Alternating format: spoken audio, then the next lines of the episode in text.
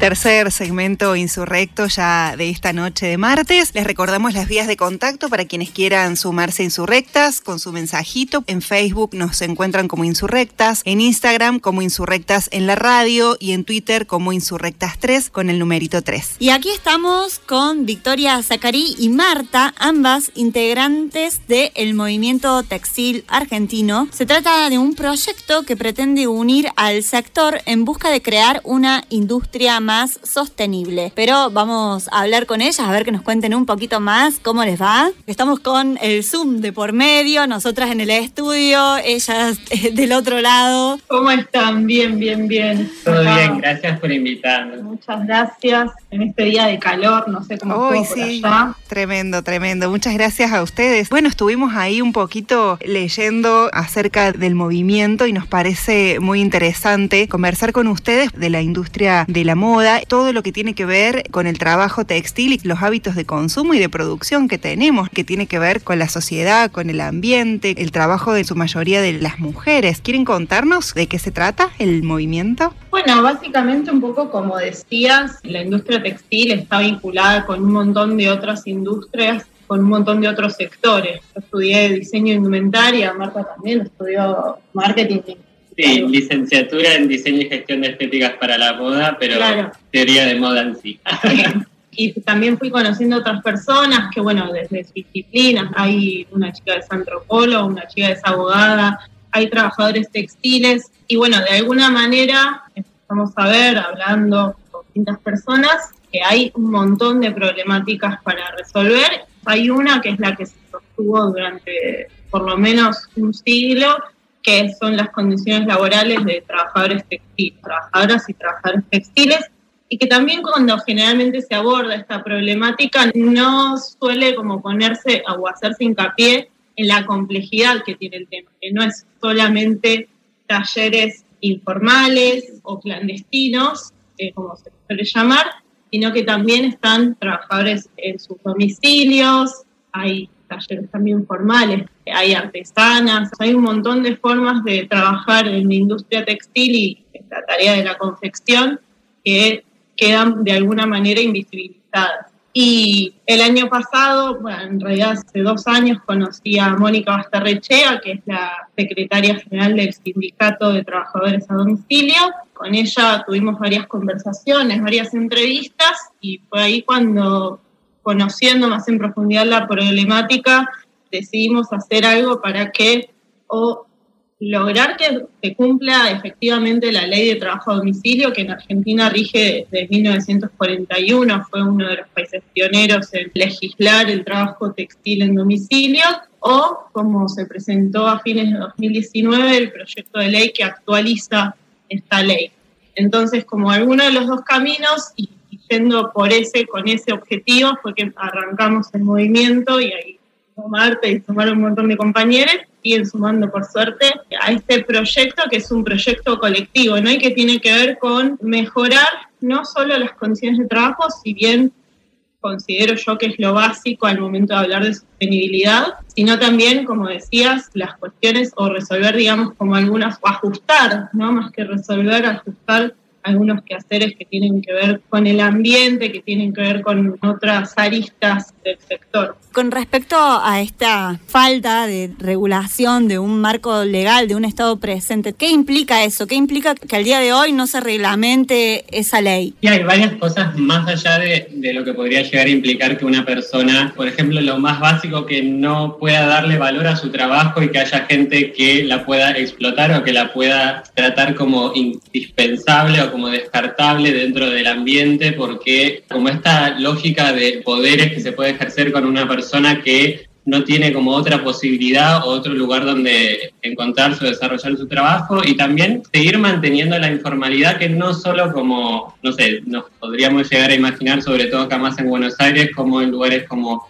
Once o Avellaneda, no solo se trata de eso, sino de un montón de marcas importantes que vienen, no sé, por ejemplo, en el sur de la Argentina, que hay fábricas clandestinas no registradas, que siga existiendo como esta posibilidad de hacer muchos negocios por debajo de la mesa y que no solo afecten a los trabajadores, sino como todos los consumidores también, porque no se sabe de dónde viene la materia prima de la ropa que nos vestimos. No se sabe qué se hace con los desechos de esa ropa, no, se sabe cómo se trata a los empleados que hacen esa ropa, no se les paga lo justo. También esto, ¿no? Digamos, con las cosas que a las que accedemos como trabajadores, como artistas, cualquiera que está como dentro del tema laboral de alguna manera, tiene, tenés vacaciones, tenés como aportes, tenés jubilación, tenés seguridad social. Hay ciertas cuestiones, podés ir al médico y tenés obra social. Un gran problema que tienen las compañeras, compañeros y compañeros que, trabajan en el sector cosiendo, que digamos, coser son 10, 12 horas por día y no porque sea la cultura de la explotación, pero más allá de eso, porque un trabajo para hacer una camisa, la remera que Marta tiene puesta, digo, lleva como todo un proceso y un proceso de procesos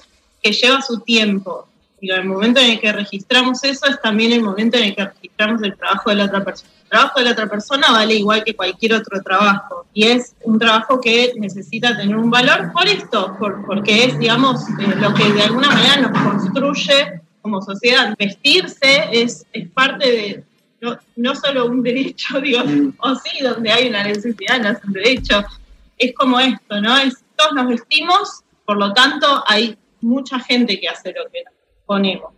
Y esa gente es precisamente gente que está en este momento, gran parte, no digo que sea una totalidad, sino gran parte está precarizada, imaginada, invisibilizada. Ya que trajiste esa famosa frase a colación donde hay una necesidad nace un derecho y una máquina de coser. Hay una entrevista que te hicieron hace un tiempito donde mencionas que toda moda es política y que traes a cuenta esto, que si no se trata con una dimensión política, se precariza el empleo textil, pero no solamente en cuanto a lo que es la regulación del mercado de trabajo y sobre todo cuando se habla de talleres, que hay un montón de gente adentro de un taller y un montón de horas y eso no está regulado, sino que también tiene que ver con la ausencia de otros factores que intervienen en la industria, como por ejemplo las leyes de talles, talles para todos que escasamente se cumplen, prendas que tienen que ver con el capacitismo, con personas que tienen discapacidad, con una industria que tenga que ver con una moda que no sea igual para todos. ¿Cuál es la importancia de que tome una dimensión política este aspecto, además de lo estrictamente legal en cuanto al trabajo? Bueno, la importancia política para mí reside en que justamente se pueda dar esta discusión en cualquier lugar, como en el momento en el que podemos hablarlo, no solo en una radio, no solo en un espacio académico, que yo pasé mucho por el espacio académico, de hecho terminé de cursar hace poquito el posgrado en diseño inventaria ahí en la Universidad Nacional de Córdoba, como que tengo un recorrido bastante amplio eh, por ahí. Y incluso entre colegas, recién en el último tiempo, y confieso que soy la pesada militante de, la clase que está todo el tiempo como diciendo, no, pero esto, pero lo otro. Para mí esas charlas tienen que abrirse a los espacios y que no sea como, uy, la pesada, que sea como, bueno, o sea, hablemos de esto porque, como decía recién, ¿no? todos usamos ropa. Entonces, en el momento en el que eso pasa, también es como un poco de lo que se habla últimamente, ¿no? La empatía, bueno, si hablamos de empatía, empaticemos con otra gente que no sean similares a mí o que no, o que ni siquiera conozca, ¿no? Porque lamentablemente a muchas de las compañías, y lo digo porque a, mí me, me, escriben compañeras de, no sé, de Chaco, de Mendoza, y hablo con ellas y me entero de lo que les pasa y son un montón de realidades súper diferentes a la mía, que yo tuve un montón de privilegios porque tuvimos acceso a una educación a una educación no solo primaria y secundaria, sino que podemos ir a la universidad, que no debería ser un privilegio, pero lo es, sino que privilegios en esto, ¿no? En, poder desarrollar una voz y, desarrollar esto.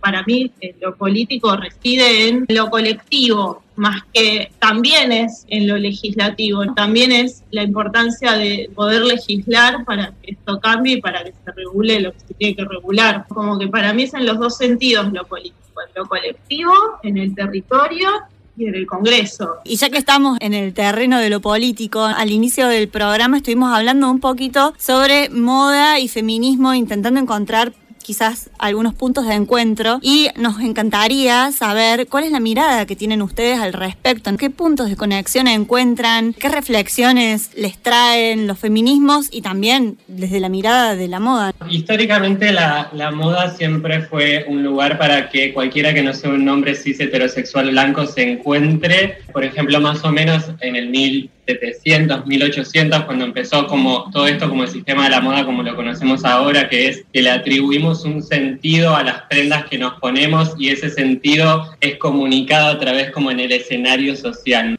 Entonces, por ejemplo, en esa época, en el 1700, 1800, a todas las mujeres que eran como solteronas y se dedicaban como a la frivolidad de la moda, a, a seguir como el paso de las temporadas y buscar como, no sé, las nuevas pieles, los nuevos estampados, los nuevos tipos, tipologías de vestido, se las trataba como o se las denigraba a la categoría como de que eran meras trabajadoras sexuales no que el trabajo sexual esté mal claramente, pero era como en esa la postura que se las ponía como algo menos en la sociedad por pasarse o por tratar de seguir como esas frivolidades de la moda, mientras que ellas, si leemos como más historiadoras más feministas, si se quiere, habla como de un lugar de, formación de identidad de la mujer por fuera del hombre muchísimo antes de que existiesen las sufragistas, por ejemplo. Entonces, con todo este discurso de que la moda es frívola y que la moda es comprarse, no sé, puro consumismo, que la moda no tiene nada que ver con el arte, que el diseño pasa solamente por a ver qué color me pongo en el verano, qué color me pongo en el invierno, con toda esa banalidad de la que se rodea la moda, de la que se busca rodear la moda, se le buscando quitar como esa dimensión política. No sé, yo soy una persona trans no binaria y creo que nunca fui tan feliz como cuando pude salir con una pollera a la calle, no sé, entonces como que una prenda o que te ha sido negada como toda tu vida solamente por haber sido tipo asignado varón al nacer o mujer al nacer también, que haya sido como suficiente razón para una persecución policial, para que criminalicen tu existencia solamente por querer ponerte una prenda de ropa que supuestamente no es acorde a tu sexo o al género asignado al nacer y solamente rodear como todo ese discurso de que la indumentaria, la ropa y que la gente que realmente se preocupa, busca estudiar y analizar y profundizar en el tema seamos todas locas, tipo banales, que nada más nos importa tipo comprarnos ropa y vernos lindas y mirarnos al espejo todo el tiempo, es como ridiculizar y buscar ocultar como un gran sistema de opresión que está presente hace un montón de años. Y en lo concreto, una cosita, pero que es bastante las trucadoras. Sí. Y accesibilidad que tiene también muchas prendas, así como, bueno, ahora es como toda una movida con la ley de talle, que mi amiga Sami Alonso está ahí en, los escáneres. Hay prendas que son para corporalidades que no, no se identifican ni con mujer ni con varón, o, digamos, tienen otros cuerpos que no son biológicamente, digamos, como, como las trucadoras, que son mucho menos accesibles que, una prenda interior eh, para una mujer cis o para un varón cis.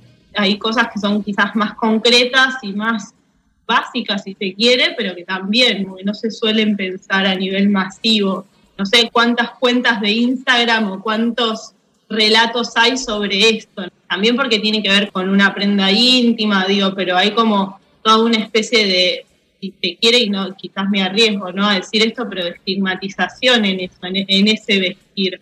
y que no siempre tiene que ver la prenda íntima con la sensualidad y con el erotismo, sino también con una, una comodidad, con la higiene personal y con una necesidad.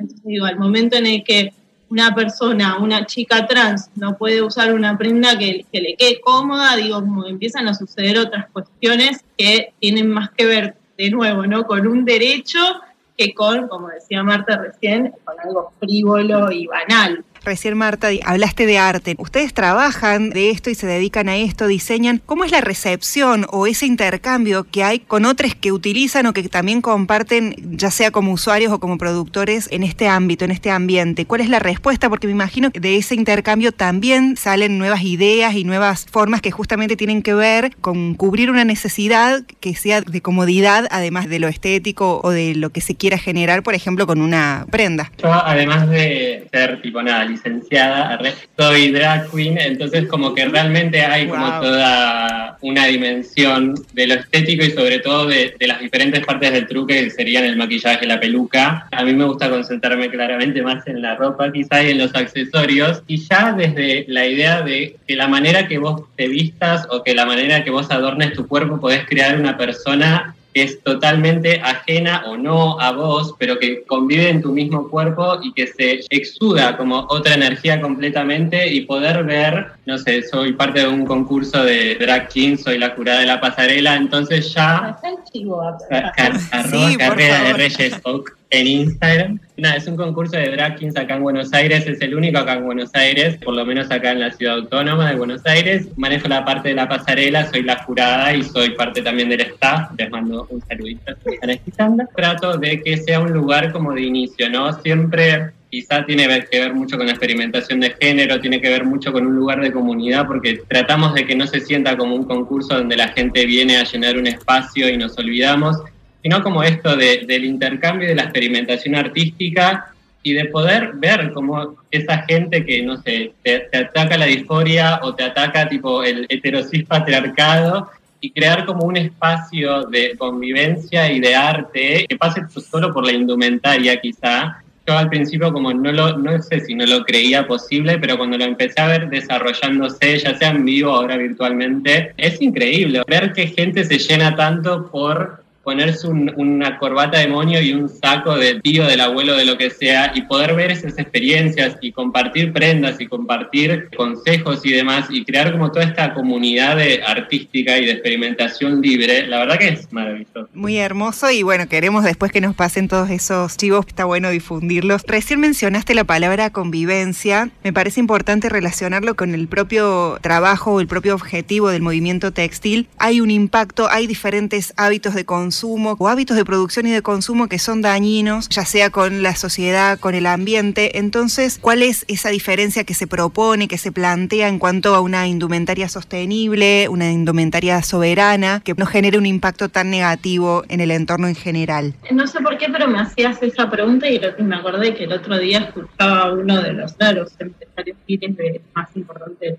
Me acordé de algo que decía sobre Paragosian, sobre como que él quería construir acá en el país. Pienso en eso, ¿no? Pienso como en, quizás los más poderosos y pienso como en, las dos partes y quizás es una pregunta que nos, nos seguimos haciendo, ¿no? Digo, ¿cómo unir esas dos que parecen extremos? Una de las premisas quizás va por ese lado, va por tratar de vernos y suena un poco sostenible pero como tratar de vernos no como enemigos, sino como que realmente estamos en la misma industria, que es lo que sucede, o sea, nos guste o no nos guste, compartimos el mismo espacio, sea simbólico, ¿no? Que es el sector textil. Pero de alguna manera esta pregunta que haces creo que también tiene que ver con la información y con el conocimiento. Creemos que, de hecho lo hablamos el otro día, esta semana o la semana que pasó, que la educación y la educación para mí tiene que ver tanto con el ámbito académico como con la experiencia de vida y con la empatía, con poder ver y reconocer lo que está sucediendo en el territorio y con estudiar y con informarse, informarse bien en medios que o con personas que realmente cuestionen desde un saber y desde una sensatez, pero quizás con buscar más preguntas y nuevas preguntas, porque el sector textil, como decíamos, tiene mucha historia, quizás la más larga, y también en nuestro país fue un sector que fue muy potente en una época, ¿no? Y que después por distintas políticas neoliberales se fue desbasteciendo. Entonces, como informarse, conocer, preguntar y sobre todo también empezar a pensar colectivamente, como quizás la palabra clave es esa convivencia. No vamos a estar de acuerdo, de hecho, con Marta hablamos antes de la entrevista, decíamos como esto, bueno, vamos a tratar de no ser tan antisistema, eh, porque no vamos a estar de acuerdo todo el tiempo, pero sí al menos podemos tener el eje puesto en, construir porque lo necesitamos, ¿no? Porque también ya probamos cómo no funciona, digo, ya probamos que el camino de a unos no funciona, que, que diseñamos para pocos no funciona y como decíamos, si no pensamos en leyes, si no pensamos en lo que le está pasando a los compañeros, a las compañeras, a los compañeros, es como muy difícil. Quizás yo también me cuesta pensar en la singularidad que pienso siempre el colectivo, pero eso, quizás empezar a pensar o seguir pensando como más en el conjunto y no tanto en... Ahí al, último se, cortó un poquito ahí. Nada, y no pensar tanto en pensar en el Claro, lo que yo como que me agarro y que quizás como lo, lo mínimo indispensable y lo como un ejercicio que tenemos que hacer, cuestionar las cosas, más allá de que quizás suene utópico la idea de que en algún momento podamos, no sé, agarrar a los empresarios argentinos y decirles, por favor, dejen de destruir el país y dejen de oprimir a las masas, cuestionar como todos los discursos que se nos imponen como las nuevas soluciones, ¿no? Como el consumo responsable, como que la idea de que la situación económica o la situación de la industria textil está como está porque seguimos consumiendo ropa del fast fashion o seguimos consumiendo ropa que tiene poliéster sin poner en consideración que una prenda como sostenible y sustentable actual en Argentina debe ser ronda los 70 mil pesos cuando la mitad del país está bajo la línea de la pobreza. Entonces como tratar de aliarse con la gente que es medianamente conveniente aliarse, porque realmente hasta que no venga la revolución libertadora del proletariado no sé qué vamos a poder hacer, pero lo básico es cuestionar como todas estas nuevas lógicas y nuevos discursos que se nos imponen para tratar de acallarnos y de centrar la culpa en otra persona que no es la que la tiene. La gente que consume ropa realizada en los talleres de once o realizada por marcas que siguen usando poliéster o X no es la que creó todo un sistema y no fue la que en 1700 y pico dijo, no, sí, hay que empezar a hacer, no sé, máquinas para que la gente compre ropa y la gente que no pueda comprar determinado tipo de ropa va a pertenecer a la escala social y la vamos a mirar mal. No fue el consumidor lo que hizo eso, fue un gran sistema de opresión. es algo sistemático, ¿no? es algo que digamos, por eso también eh, planteábamos esto de la soberanía, a más información, a más conocimiento, a mayor exploración del territorio, de lo que pasa, de la historia, ¿no? Que es un poco esto que decía Marta, cuál es la historia, qué es lo que pasó. Ir más allá, quizás es un poco exhaustivo, quizás es un poco un mole, pero digo, al menos si eso como no está, digamos, no tenés ganas de hacerlo o no, o no tenemos el tiempo, ¿no? Porque tampoco el tiempo hoy es un privilegio. Al menos como ir agarrando e ir contándolo, quienes tienen también la voz para hacerlo, que puedan hacerlo. A mayor información tengan consumidores también, como va a poder haber otra escala de decisión. Sin esa información, la soberanía tiene que ver con un empoderamiento, ¿no? con un poder decidir. Uno puede decidir cuando tiene cuando conoce cuáles son las alternativas. Marta, un poco tiraste algunas respuestas interesantes sobre esto que les quería preguntar. ¿Qué alternativas hay, en definitiva, para pensar una industria textil, una industria de la moda que sea sustentable? Yo pienso, es mucho como la discusión que se da con el veganismo y el vegetarianismo y comer carne o no comer carne. A veces quizá la solución no es hacer todo, o sea, amén de nada, los pobres animales y, voy a sonar respecista con lo que digo, ¿no? Pero hay momentos en los que quizá conviene más comprarle un pollo a una persona que, no sé, tiene una granja en su casa y no comprar un paquete de texturizado de soja que se nutre en el monocultivo de los agrotóxicos y contamina más la tierra de lo que puede contaminar una persona con un pollo en su casa. Después claramente existe la carne más procesada y cómo se trata realmente a los animales, que es totalmente inhumano y que no estoy bancando eso, pero a veces hay que pensar que quizá la solución no sea dejar de usar materias primas que realmente devengan del maltrato al medio ambiente totalmente explotativo, sino pensar en algo más local y en una producción como más sustentable a nivel de lo local, en contra del monocultivo, en contra de monopolios que aglomeran todo este tipo de producciones. Qué bueno sería, por ejemplo, que la misma lana de alpaca que se usa en el norte de la Argentina para hacerle usos a los yanquis que vienen a recorrer y explotar nuestro país sea como un bien que podamos gozar los argentinos como para hacernos desde una, sin entrar en términos de apropiación cultural, ¿no? Pero para hacernos como la bufanda argentina y que poder darle como algo más al país, que no solo sea pensar que la única solución que hay para que dejemos de explotar nuestros recursos naturales sea comprarnos un tapado de 70 mil pesos, porque es ilógico, es irreal. Nunca va a haber un momento de la economía mundial en la que todo el mundo pueda comprarse ropa como considera responsable actualmente, ¿no? Bueno, un poco ese debate lo hemos tenido de que como se está pensando o como se atina a pensar la moda sostenible tiene más que ver con, con un reformular la industria de la moda, pero que sigue siendo elitista y sigue siendo accesible para pocas personas. Quizás sostenible eh, tiene que ver con esto, ¿no? Con pensar en lo local, que es un poco el eje, es, no, un poco no, es el eje del movimiento, por eso tiene el nombre que tiene, nos juntamos entre nosotros, o sea, no es una ONG extranjera, no estamos hablando más que en español, eh, en argentino. Hablamos, lo componemos personas de acá, lo llevamos adelante personas de acá y es un movimiento federal y es algo que está pensado desde nuestro territorio. Tiene que ver con eso, o sea, pensamos en la sostenibilidad desde ahí, desde el territorio, desde el conocimiento local, desde lo que nos pasa en la cotidiana y desde lo que nos pasó históricamente y pensando hacia un futuro, como decía Marta recién, en lo colectivo y en lo que es accesible para la mayoría y en lo que pueda también mejorar, no solo que puedas vender tal cantidad de cosas, sino que puedas mejorar la calidad de vida de las compañías trabajadoras textiles, de quienes venden, de quienes emprenden. Y que, por ejemplo, estudiar diseño no te deje como pocas opciones de diseñar o, tener tu marca o hacer lo que se usa, que en este momento es la moda sostenible, sino que puedas pensar otras maneras de diseñar como Marta o como yo, que nos dedicamos quizás a la militancia, Marta a la performance, pensar otras posibilidades y desde ahí replantearnos y de alguna manera también rediseñar el diseño y, las, las relaciones entre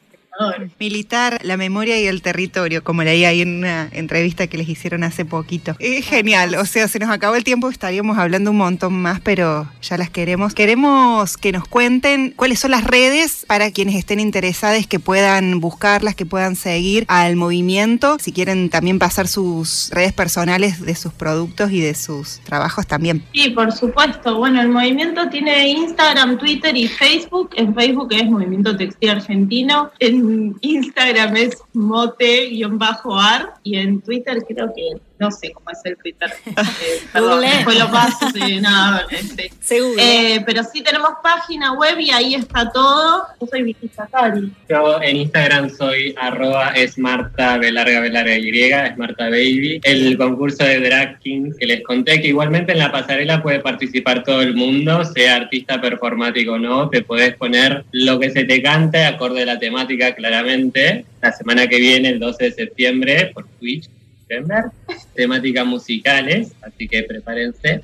Cualquiera, por Twitch lo puede ver cualquiera. Personalmente, más con una amiga tenemos como una publicación de moda que empezamos hace poquito también en Instagram, es arroba reventada.mag, que buscamos un poco de construir lo que más me dedico yo es hacer informes de tendencias y a partir de eso elaborar teoría de moda y ayudar a cuestionar un poco como nuestro consumismo interno y entender qué procesos culturales están en jaque cuando se pone de moda el color verde, por ejemplo, que es algo que no te lo dicen en ningún lado y es, no sé, lecturas interesantes. Si les interesa, también pueden sumarse ustedes o quienes quieran al movimiento, quienes estén interesados en participar de Tori y explorar cómo funciona la cosa, están más que invitadas. Muy interesante, muy enriquecedor cada palabra de ustedes. Les agradecemos muchísimo por darnos el tiempo y la posibilidad de que muchas otras personas más puedan acceder a escucharlas. Victoria y Marta, muchísimas gracias. Un abrazo grande. Muchas gracias a ustedes. Un abrazo. Saluditos. chao. chao.